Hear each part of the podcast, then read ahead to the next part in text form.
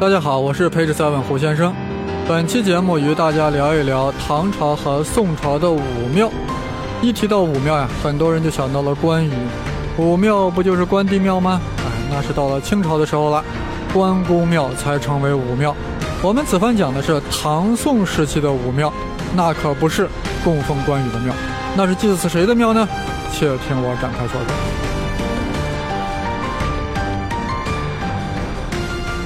说起武庙呀，先要说说文庙。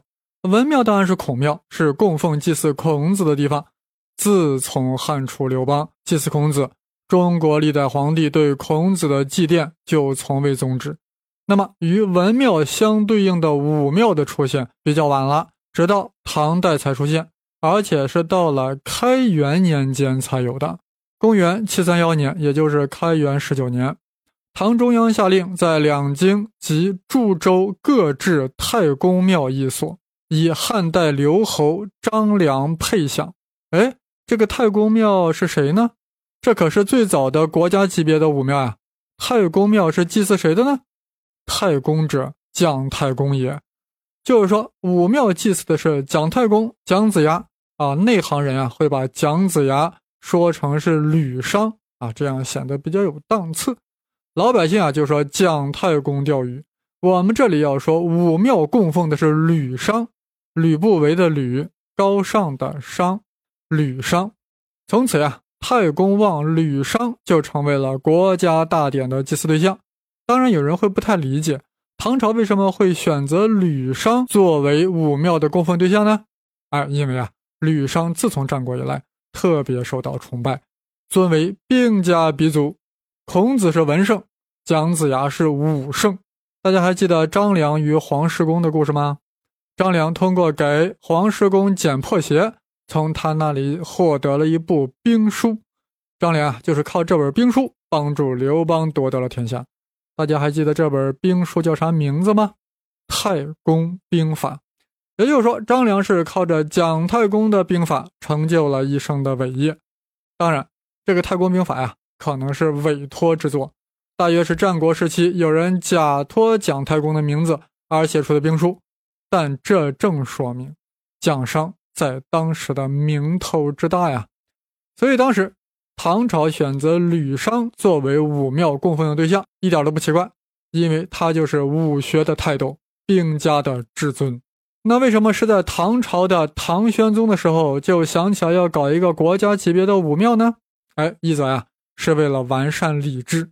大家知道，开元十九年啊，唐玄宗搞成了一个大事儿就是大唐开元礼即将修成呀。作为国家大礼，怎么能只有文庙而没有武庙呢？所以要搞个太公庙，以便与孔庙相对应。其实呀，唐玄宗找这搞这个武庙呀，也还有更深层的含义。这就是我要说的二则。大家知道，唐初是继承了前代的遗风。全社会有尚武的风气，但到武则天的时候呀，科举入仕成了新的潮流。武则天呀，更加强调科举，而且以考察文学为主，一下子消磨了尚武精神。汉人将领啊越来越少，胡帅番将越来越多，整个社会啊也以当兵为耻。难怪啊，唐朝自建国到高宗李治时期，对外战争是胜多负少，但是到了武则天统治时期啊，就变成了胜少负多了。李隆基对这种现象是看在眼里，痛在心中呀！必须要改变这种重文轻武的现象，否则长此以往，国将不国呀！于是赶紧设立武庙，抬高兵家鼻祖吕尚的地位，也借此抬高武人的地位。所以到了天宝六年，李隆基又诏令各州武举人来礼部之前，必须要拜谒太公庙，凡出师命将以及征战报捷。都要告祭于太公庙，哎，如此一来啊，太公庙呀就越来越有武庙的架势了。但在这之前呀，也就是在开元二十七年，唐玄宗进一步提升了孔子的地位，他追谥孔子为文宣王。也就是说，从开元二十七年开始，孔子已经是王了。那么，既然孔子是文宣王，那孔庙的正式名称就变成了文宣王庙。这下子呀，姜子牙的太公庙与文宣王庙就差了一个等级，你才是太公呀，人家孔子已经是文宣王了呀。呃，但是大家别急啊，唐王朝呀，很快就要提升姜子牙的级别了。起因是安史之乱，胡帅翻将安禄山、史思明搞得大动乱，搞得唐玄宗呀，直接和杨贵妃就马尾坡了。马尾坡之后，唐玄宗向南逃到了成都，而他的三儿子李亨北上灵武，以天下兵马大元帅的身份，率领朔方、河东、平卢节度使。负责平定叛乱，然后是一不做二不休，干脆就在灵武称帝，愣是把李隆基啊顶成了太上皇，自己变成了唐肃宗。就在安史之乱正在凶猛之时，安禄山啊突然被儿子安庆绪捅死了，这让唐肃宗缓了口气。在缓气的这两年里啊，唐肃宗好好的反思了一下，安禄山的军队为啥这么生猛海鲜呢？不就是因为河北边疆胡汉混杂，民风彪悍？百姓从小就学习骑马射箭，如此尚武，内地人怎么能受得了呢？不行，我唐朝也要掀起尊崇军人的风尚。怎么入手呢？抬高姜子牙地位。我爸把孔子封王，我也要把吕商封王，这样才能激励唐军战胜叛军。公元七六零年，也就是上元元年，唐廷下诏尊姜太公为武成王，所以太公庙就成了。武成王庙，注意，此时的武成王庙啊，就成了中国正儿八百的武庙了，与文宣王庙相对应。姜子牙的地位与孔子的地位也就对等了，文武对等，文武双修，军人挺高兴的。那么既然是对等的，所以武成王庙的规格就和文宣王庙一样，具体是仿照文宣王庙的从祀规则，选择历代良将十位。作为使者，陪祀于武成王左右两侧。呃，大家先按个暂停键啊，猜猜这十个人会是谁？那肯定是历史上最牛叉的兵家人物了，大军事家，对不对？但别乱猜，别猜什么徐达、常遇春什么的。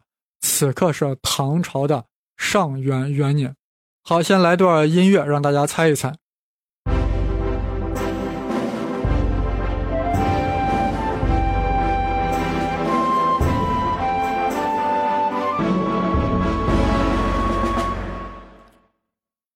好，那我就说了啊，这十个人分别分两波左右排列，列于左侧的是秦武安郡白起，汉淮阴侯韩信，蜀丞相诸葛亮，唐魏国公李靖，英国公李绩。右侧一侧是汉太子少傅张良，齐大司马田穰苴，吴将军孙武。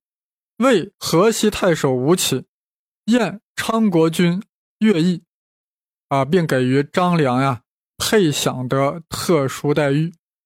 呃，刚才啊，估计有人听到什么英国公李绩啊，有人挺奇怪的。唐朝和英国有啥关系？没啥关系。李绩啊，就是徐茂公啊，他的封号叫英国公，对不对？英其实中文中一个很好的字嘛。当时翻译不列颠的时候。给人家叫了个英国，是不是？好了，估计有朋友会说呀，那怎么我猜测的人都没有位列其中呢？别急，还有一个大名单。刚才只是说了十折啊，那是陪祀地位最高的十个人，还有七十二个弟子呀，作为从祀的。哎，为什么要选七十二个呢？因为武成王庙的祭祀制度完全是按照了文宣王庙的规格执行的啊，所以给姜子牙呀凑了七十二个弟子。你们刚刚猜的人物估计都在这里面，哇，七十二个，我全都念一遍吗？你们有兴趣听吗？这样吧，我就念念开头和结尾，中间啊我就挑着念念，咋样？基本上是按时间顺序排列的。好，那我就开始了啊。孙膑、范蠡、廉颇、管仲、田丹、赵奢、李牧、王翦、曹参、彭越、周勃、周亚夫、霍去病、卫青、赵充国、李广，巴拉巴拉。马援、邓艾、张辽、张飞、周瑜、吕蒙、关云长、陆逊、杨户、慕容恪、谭道济、王镇恶、王僧辩、贺若弼、韩擒虎、史万岁、尉迟敬德。苏定方、郭元振、李光弼、郭子仪。啊，我大概念了一半啊。好，刚才大家听到了许多耳熟能详的大军事家，你们觉得他们之中谁能够成为中国古代的十大军事家呢？我们准备在公众号上评选十大军事家，候选人啊，从春秋战国的白起、吴起，一直到近代的粟裕、薛岳。如果你有兴趣，就来投上一票，选举你心目中的中国历史上的十大军事家。我的微信公众号是开门胡先生，当然是带竹字头的生。刚才啊，我念到的最后两位将领是谁？李光弼和郭子仪，啊，这不正是正在率军与安史之乱的叛军进行浴血奋战的大将军吗？如此抬举姜太公，如此确立武成王庙的规格，军人的确是挺高兴的，而且对安史之乱产生了直接影响。就在太公庙提升为武成王庙的第二年，史思明就被他儿子史朝义杀死了。哎呀，果然是姜太公在天有灵呀！没过两年，安史之乱就被彻底平息了。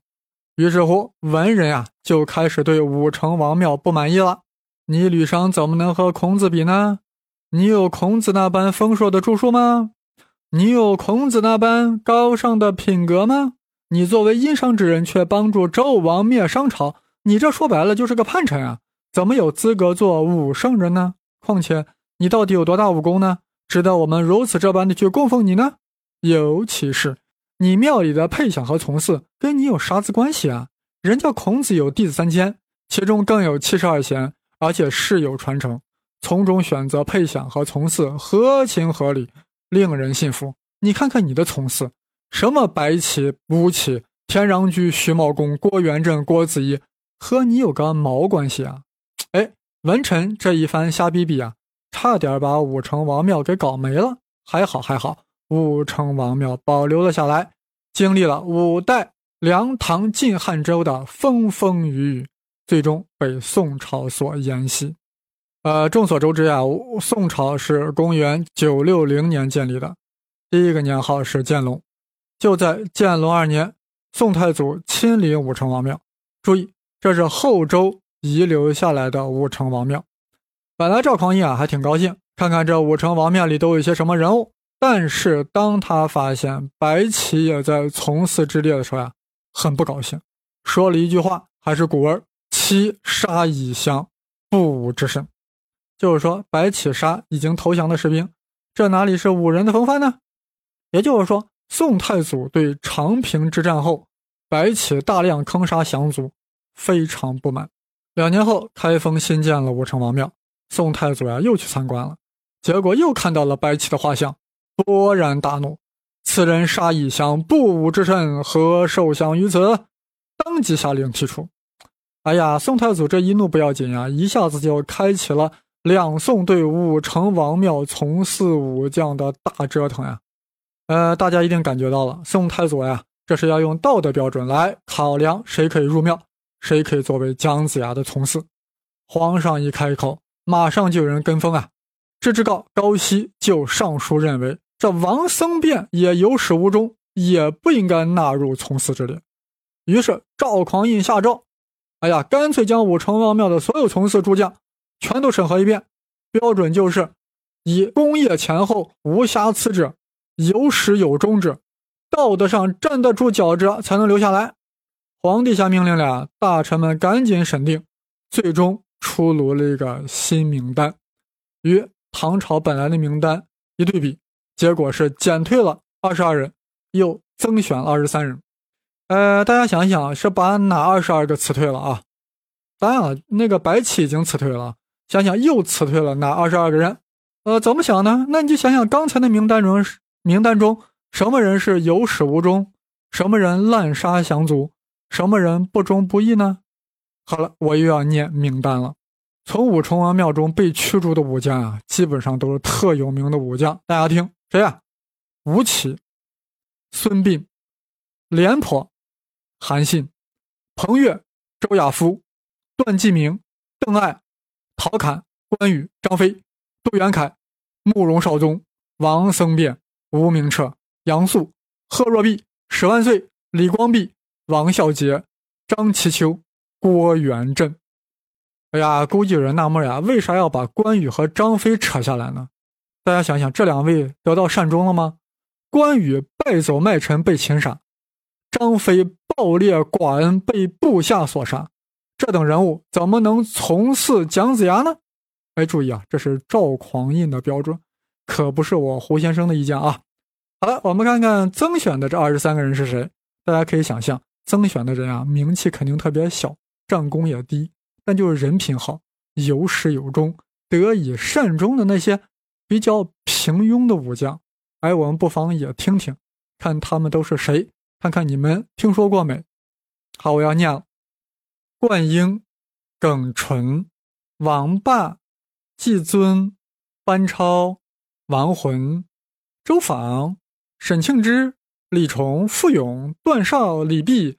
秦叔宝、张公瑾、唐修景、浑坚、裴度、李光彦、李肃、郑田、葛从周、周德威、傅存审，哇，真的好没有名气啊！也就是班超和秦叔宝特有名，还有那个雪夜下蔡州的李肃，别的人真心好像是没听说过，是吧？这估计是很多人的心声。没关系，起码这回听说了，对吧？好，除了刚才那个名单的大变化之外啊，宋太祖还特别叮嘱要把管仲从普通的七十二弟子升格为使者之一。啊，现在我们纳闷的是啊，宋太祖为何要用道德标准对这些从四武将进行重新审定？表面上呀是这个赵匡胤注重武德，注重武德标准，不容容忍滥杀行为，实际上呀他是要整顿。唐末五代以来，悍将跋扈、滥杀无辜的现象，因为武将如此这般，会加剧社会动荡，最终会危害皇权，损害皇帝形象。事实上，在立国与统一的实践过程中，宋太祖呀，确实贯彻了这一精神。而且大家都知道嘛，宋太祖对于功臣兵权的收夺，也采用了和平方式，杯酒释兵权。宋太祖对武将武德标准的态度，顺应了宋初政权建设与社会稳定的要求，有着很积极的意义。但是这也导致呀，本应使人崇拜敬畏的武圣之庙，成了宋人随意品评的对象了。之后的武成王庙的从事武将呀，忽进忽退，忽升忽降，严重侵害了武庙的严肃性、权威性。忽进忽退，忽升忽降，忽到啥程度了？我先喝口水，然后接着讲。